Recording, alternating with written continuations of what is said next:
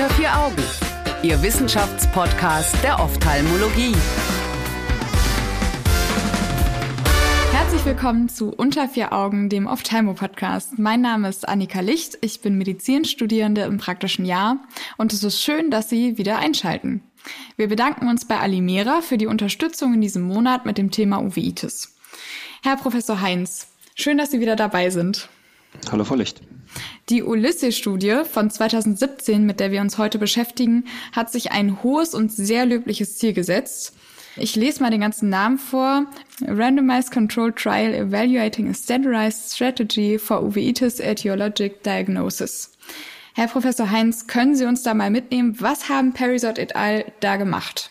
Die haben sich, denke ich, mit einer ganz, ganz schwierigen Fragestellung befasst. Wie arbeite ich Patienten mit einer Uveitis auf? Weil wir haben natürlich unsere Empfehlungen in den, in den Leitlinien, was sollte man eben machen. Mhm. Und wir sehen immer mal wieder, ach, das wird immer auch so ein bisschen als Schrotschussdiagnostik bezeichnet. Man macht einfach mal alles, was man ankreuzen kann. Das ist anstrengend für alle Seiten. Und hier hat man eben überlegt, und das ist wirklich super löblich, bei immerhin 900 Patienten, das ist wieder eine erklärliche Anzahl, das waren, waren viele, viele Zentren, mhm. eben zu gucken, mache ich das so, wie ich möchte, also mhm. alles, was geht, oder habe ich eben ein gewisses Konzept und mache das standardisiert. Und diese ja. beiden Arme hat diese Studie verglichen. Okay. Und was genau haben die gemacht? Also am Anfang, ich fand das sehr schön, war eine Aufzählung verschiedener Ansätze. Rosenbaum und Rosenbaum, Kilstra, Harper, nur um ein paar zu nennen. Was Parisot et al. jetzt aber testen, ist keiner von diesen, sondern ein neuer, richtig? Mhm. Und man sollte vorwegschieben, das sind bestimmte Ansätze von was teste ich serologisch und wie. Ja, also ich glaube, wichtig ist erstmal, dass man an erster Stelle eben sieht, dass eben die eine Hälfte der prospektiven Studie kein Konzept hatte. Da mhm. konnte man machen als Arzt in dem Zentrum, was man immer macht. Ja. Nach dem Gefühl in Anführungszeichen. Mhm. Und viel spannender ist eigentlich die standardisierte Gruppe. Was ja. war das Ziel der Studie? Das ist immer das Entscheidende, dass man sich überlegt, was will ich eigentlich rauskriegen? Also was ist mein Zielkriterium? Genau. Und das Zielkriterium war eben zu sagen, bei wie vielen habe ich nach sechs Monaten Mhm. Also doch ein weit gefasstes Zeitfenster eigentlich. Manche Patienten und Ärzte werden dann höchstwahrscheinlich auch schon unruhig, wenn es zu lange dauert, in Anführungszeit. Bei wie vielen habe ich eine etiologische Diagnose? Mhm. Wenn man jetzt nochmal auf die standardisierte Gruppe dann zu sprechen kommt, was hat man gemacht? Das ist mehrstufig gewesen. In der ersten Stufe hat man bei allen Patienten ein Blutbild gemacht, man hat sich die Blutsenkung angeguckt, hat CRP bestimmt und dann, genauso wie wir das auch machen, auf jeden Fall immer eine Lus-Serologie, ja. die Lunge geröntgt und hat einen Tuberkulose-Haut- oder Tuberkulin-Hauttest gemacht. Mhm. Wenn was rausgekommen war, prima, dann hat man ja seine etiologische Diagnose, seine Einordnung eben gehabt. Aber bei vielen kommt dann erstmal nichts raus. Und dann durfte man in der zweiten Stufe in Abhängigkeit von dem, was man klinisch gesehen hat, nochmal ganz gezielt einfach Dinge dazu ordern, in Anführungszeichen. Und das ist hier ganz schön eben auch aufgeführt in dieser Studie. Wenn man jetzt meinetwegen das Beispiel nimmt, man hat eine chronische granulomatöse Uveitis. Mhm. Also wir, wir denken ja, wir können Granulome erkennen. Das ist so ein spezifisches Muster, entweder als Haut- oder ich sehe sowas in der Choroidea. Dann ja. hat man eben gesagt, okay, granulomatös, denkt man an Sarkoidose, also mal auf jeden Fall nochmal ein ACE mhm. und ich mache ein CT der Lunge. Mhm um dann vielleicht zur Diagnose zu kommen. Und dann gab es immer noch eine dritte Stufe, eben dann auch wieder in Abhängigkeit, und da kommen wir auf das, wo wir zuletzt schon mal drüber gesprochen haben, in Abhängigkeit vom anatomischen Schwerpunkt mhm. der Uveitis, konnte man dann eben zum Beispiel bei diesem Beispiel, das wir gerade hatten, zum Beispiel auch noch eine bronchoalveoläre Lavage machen oder eben eine Bronchoskopie, okay. um zur Diagnose zu kommen. Und das ist eben, finde ich, das sehr schöne und das sehr klare Konzept dieser Studie, weil das Ganze auch nicht retrospektiv betrachtet wurde, sondern wirklich prospektiv. Und mhm. alle Zentren mussten sich an diesem klaren Fahrplan halten. Und damit ist man dann natürlich auch in der Lage, vergleichbare Ergebnisse rauszukriegen. Hat das geklappt? Na, erstmal die Frage, was man als geklappt benennt. Ne? Also was auf jeden Fall geklappt hat, ist, dass man ein Ergebnis rausgekriegt hat. Und die Studie, das ist ja am Anfang auch immer so schwierig zu verstehen, das Design war Non-Inferiority. Mhm. Das heißt, man wollte eigentlich zeigen, wenn man das standardisiert macht, kommt man zur gleichen, mit der gleichen Häufigkeit zum Ergebnis einer Assoziation. Und das ist hier im Prinzip auch gelungen, dass man vergleichbar mit 54 Prozent versus 49 Prozent in der standardisierten Gruppe zu dem Ergebnis einer oder einer Assoziation benennen konnte. Das ist dann statistisch nicht signifikant gewesen. Also ja, man hat eben zeigen können, dass man mit diesem standardisierten Konzept auf jeden Fall genauso häufig zu einem Ergebnis kommen kann. Das ist natürlich ein ganz schönes Ding. Das heißt, wir haben quasi jetzt endlich eine einheitliche Karte, um uns im Labyrinth der Uveitis-Diagnostik zurechtzufinden. Ja, das wollte die Studie gar nicht rauskriegen. Also die wollte okay. eigentlich nur rauskriegen, dass ähm, man wirklich gezielt Diagnostik macht, mhm. dass man eben, eben überlegt, okay, ich habe die Unterform, also ich mache mein Standardbesteck, was ich gerade einmal im Detail auch sagte. Das ist mein Standardbesteck, das mache ich bei allen. Da denke ich auch noch nicht drüber nach. Ja. Aber dann mache ich erstmal gezielt weiter. Und ich mache eben wirklich nur, wenn die anatomische Form dazu passt, mache ich die weitere Diagnostik. Was sind so klassische Beispiele, wo man sich denkt, hm, muss man nicht machen? Das klassische Beispiel ist der Patient, der eine Entzündung vorne im Auge hat, ist akut symptomatisch eine HLA B27 positive Anterioroviitis. Da mhm. machen Sie, würde ich auch selbst wissen wollen, würde ich das B27-Merkmal bestimmen. Mhm. Wenn aber ein Patient kommt, der, und diese Uveitis ist dadurch charakterisiert, die ist eigentlich immer einseitig, kann mal links, mal rechts sein, aber nie zugleich. Wenn jetzt okay. aber ein Patient vor Ihnen sitzt und der hat meinetwegen eine asymptomatische bilaterale Anterioroviitis, ja. können Sie natürlich das B27 bestimmen. Das mag er auch haben. Das hilft ihm, um seine Rückenschmerzen einzuschätzen, aber das wird ihm nicht helfen, um die Uveitis einzuordnen. Wo wir ja schon bei einem ganz wichtigen Punkt sind, denn die Serologie ist ja eigentlich kein Beweis. Man kann ja auch Läuse und Flöhe haben. Ja, gutes Thema, sehr, sehr gutes Thema. Da geht es nämlich gerade um die Viralen mit der hohen Durchseuchung. Mhm. Ja, da bringt mir Herpestiter bringt mir nichts. Toxoplasmose bringt mir auch nichts. Also dazu gibt es zum Beispiel auch eine, finde ich, eine sehr gute Arbeit. Die haben mal geguckt, ob es eine Korrelation mit dem Antikörpertiter gegen Toxo im Vergleich zu aktiver, inaktiver oder Uveitis aus anderen Gründen gibt. Okay. Man hat überhaupt keine Korrelation finden können. Das heißt, man kann sich das eigentlich sparen, es sei denn, man ist sehr verunsichert und sagt, okay, ich mache das. Und wenn der Patient keinen Titer hat, dann hat er mit sehr hoher Wahrscheinlichkeit keine Toxoplasmose Retinochoroiditis. Mhm. Also da müssen wir uns dann bei diesen Dingen eben auf unsere klinische Diagnose verlassen. Oder wenn wir Zweifel haben, dann müsste man eine Punktion machen aus der mhm. Vorderkammer. Dann könnte man es beweisen. Ab wann würden Sie diese Punktion machen? Weil eigentlich könnte man ja sagen, wenn das das Sensitivste ist, warum macht man es nicht ja, gleich?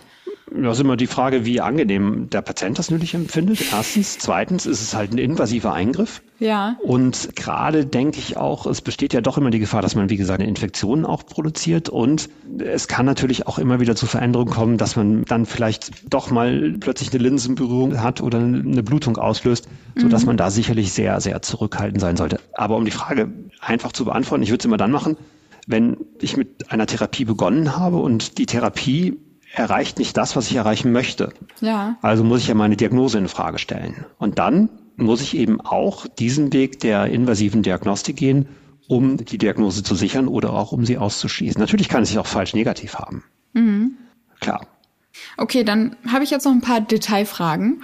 Zum einen werden ja BSG und CRP auch noch abgenommen, aber das ist ja jetzt nicht wirklich spezifisch. Also man sieht ja, dass da eine Entzündung ist ja. oder zumindest das Denkt man das etwas, also das CRP zum Beispiel gehört für uns nicht zum Standard mit dazu.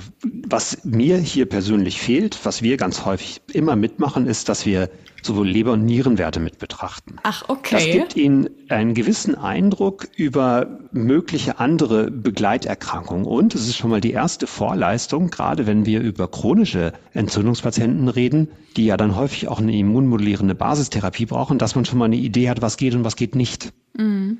Das ist etwas, was für uns standardmäßig mit dazugehört. Und Sie werden sehr selten bei einem Patienten mit einer fulminanten, nicht infektiösen Uveitis eine hohe BSG oder ein CRP finden. Das ist eher ungewöhnlich. Nichtsdestotrotz gehörte das in dieser Arbeit standardmäßig mit dazu.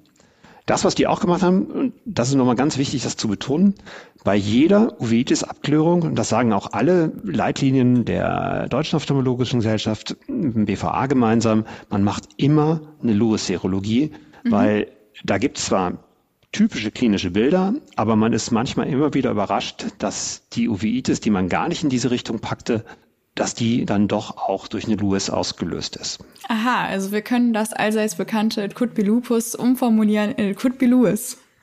Okay, ähm, noch eine Detailfrage. Man weiß ja, dass IL-2-Antikörper sensitiver als ACE sind. Warum nimmt man das denn dann nicht so ab? Ja, sehr gut. Auch da sind wir mittlerweile weiter. Ich weiß nicht genau, wann die angefangen haben. Doch von 2010 haben die angefangen. Mhm. Ähm, seitdem ist auch noch mal eine Menge passiert. Gerade die Sarkoidose ist ja eine häufige assoziierte Erkrankung. Wir sehen das in jedem Lebensalter, auch bei der Uveitis, aber wir sehen das natürlich vermehrt bei älteren Patienten. Und mittlerweile weiß man, dass eben die Kombination aus ACE, aus IL-2-Rezeptorantikörper und auch eine Lymphozytopenie mhm. gemeinsam sehr sensitiver Prädiktor für das Vorhandensein einer Sarkoidose ist. Das mhm. hat man hier auch nicht gemacht. Im klinischen Alltag ist das mittlerweile so angekommen, dass eigentlich alle Patienten IL-2-Rezeptor-Antikörper und ACE bekommen. Mhm. Und dann kann man die Diskussion natürlich noch weiter aufmachen. Wie geht man um mit CT versus mhm. konventionellem mhm. Röntgen? Auch da gibt es immer wieder Korrelationen, wo man schneller zur Diagnose einer Sarkoidose eben kommen kann. Und apropos veraltet, hier wird ja auch standardmäßig vom Tuberkulintest gesprochen. Ja. Den machen wir in Deutschland gar nicht mehr. Richtig, den machen wir nicht. Da haben wir erfreulicherweise wesentlich bessere Möglichkeiten. Das sind die sogenannten Interferon-Gamma-Lidis-Assays. Die haben wir zur Verfügung, aber da darf man auch nicht außer Acht lassen, dass die im Prinzip zur breit gefächerten Abklärung gar nicht erstattungsfähig sind. Das ist was ganz mhm. Seltsames, aber so ist es eben einfach. Das sind geht nur bei Patienten, die einen hochgradigen Verdacht auf eine Tuberkulose haben oder ja. bei Patienten vor Beginn einer Anti-TNF oder einer anderen immunmodellierenden Therapie. Ich würde es auch immer machen, wenn ich den klinischen Verdacht habe, auf jeden Fall machen, aber routinemäßig gehört das bei vielen Uveitis-Zentren einfach nicht mit dazu. Und mich hat gewundert, dass wir hier nirgendwo was von Borrelien gelesen haben. Ah, ja, Borrelien, das ist auch da, es geht weiter. Das Gute ist, es gibt da auch eine holländische und eine amerikanische Arbeit mhm. die sich mal angeguckt hat, wie häufig findet man eine positive Borrelien-Serologie im Vergleich zur Normalpopulation. Okay. Kein Unterschied. Ach. Okay. Also, das ist schwierig, daraus die Schlussfolgerung zu machen. Die Holländer sind sehr forsch damit zu punktieren. Und die haben bei denen, wo es dann positiv war, auch ganz regelhaft eben Augenflüssigkeit gewinnen können. Meistens Kammerwasser, manchmal auch Glaskörperaspirate. Und hat, haben da eigentlich bei keinem dieser Patienten über eine PCR was detektieren können. Ach. Also ist die große Frage, spielt die eine Borreliose überhaupt eine Rolle in der Genese einer Uveitis? Vielleicht ist das manchmal nur ein Trigger. Hm. Ja? Aktuell ist es auch noch in allen Leitlinien drin, aber mhm. höchstwahrscheinlich läuft das darauf hinaus, dass wir mittelfristig, wenn wir irgendwann wieder an, in die Pflicht kommen, die Leitlinien zu überarbeiten, dass wir das nochmal kritisch hinterfragen müssen, ob die regelhafte Borrelien-Serologie, die ja auch durchaus schwer zu interpretieren ist, nicht verschwinden wird. Es sollte dann, glaube ich, eher wichtig sein, dass man auf so Dinge eben achtet wie das typische Erythema migrans oder zumindest die Erinnerung an einen Zeckenbiss. Das ist, glaube ich, dann viel sensitiver. Okay, also da bleibt die Forschung spannend. Wir können das alle noch abwarten, wann sich da was ändert. Und letzten Endes waren das ja auch nur Details. Sie haben ja aber schon angefangen, darüber zu sprechen, was Sie machen. Und das würde mich jetzt persönlich auch sehr interessieren. Wie machen Sie das denn?